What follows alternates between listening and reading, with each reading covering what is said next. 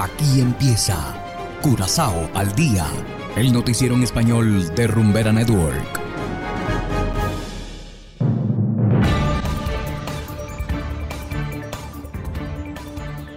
Muy buenas tardes, estimados oyentes de Rumbera Network 107.9 FM. Igualmente saludamos a quienes nos escuchan en formato podcast a través de noticiascurazao.com. Hoy es lunes 14 de marzo de 2022 y estos son los titulares. Empresarios piden reducir impuestos sobre las ventas y derechos de importación. Dos accidentes de tráfico con resultados fatales el pasado fin de semana. Contagios de COVID-19 en Curazao están aumentando nuevamente. Y en internacionales, Estados Unidos y aliados ponen fin a las relaciones comerciales regulares con Rusia. Esto es Curazao al día con Ángel Van Delden.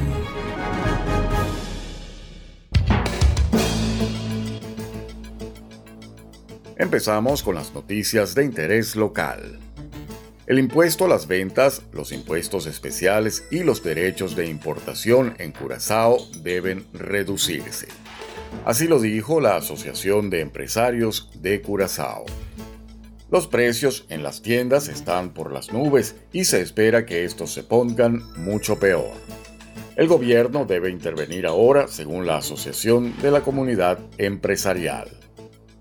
En lo que respecta a los empresarios, las autoridades fiscales deberían ser más flexibles con los arreglos de pago y la reestructuración de las deudas. Las medidas deben ser temporales o de tres meses para ser evaluadas posteriormente. El gobierno de Pisas también debería solicitar apoyo en La Haya. Así lo dice la Asociación de Empresarios de Curazao.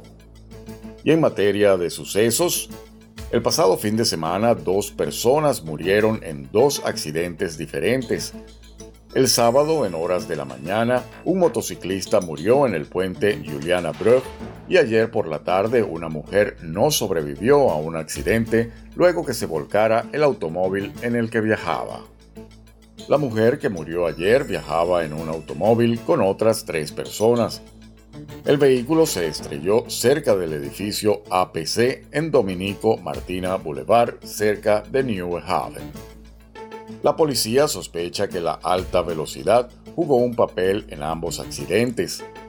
Con dos muertes en un fin de semana, el contador ahora se ubica en seis víctimas fatales en el tránsito en lo que va de año. Y continuamos con las noticias. Los contagios de COVID-19 en Curazao están aumentando nuevamente. La semana pasada, 328 personas dieron positivo. Una semana después, todavía eran 241. El número de casos activos aumentó de 336 en la última semana de febrero y principios de marzo a 434 el viernes pasado. Por otro lado, la tasa de resultados positivos aumentó del 6,3% al 9,1%. En este momento todavía hay seis pacientes en el centro médico de Curazao. Cabe destacar que eran nueve una semana antes. Cuatro de ellos se encuentran en cuidados intensivos. El número de muertos asciende ahora a 265, uno más que a principios de marzo. Y hacemos ahora una breve pausa y enseguida regresamos con más de Curazao al día.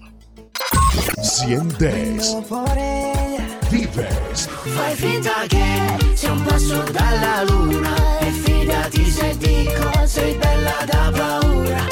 Compartes la música.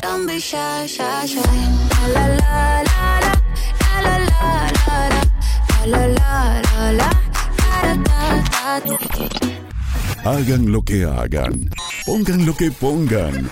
Aquí la rumba tiene nombre.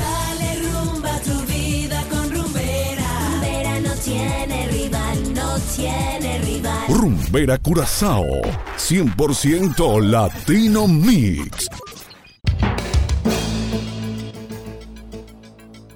Continuamos ahora en el ámbito internacional. Estados Unidos y sus aliados pondrán fin a las relaciones comerciales regulares con Rusia. Hacemos contacto con Tony Cano desde La Voz de América en Washington. Estados Unidos y sus aliados se movieron el viernes para poner fin a las relaciones comerciales normales con Rusia, ya que el presidente Joe Biden prometió que Occidente haría que Vladimir Putin pagara el precio por su invasión de Ucrania.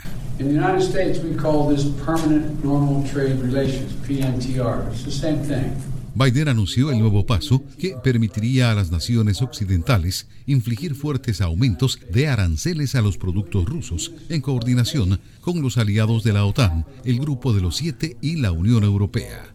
Washington y Bruselas también dijeron que cortarían las exportaciones de bienes de lujo a Rusia, en lo que la jefa de la UE, Ursula von der Leyen, describió como un golpe directo a la élite rusa. Biden advirtió en su discurso en la Casa Blanca que Putin debe pagar el precio como el agresor en la guerra con su vecino exsoviético.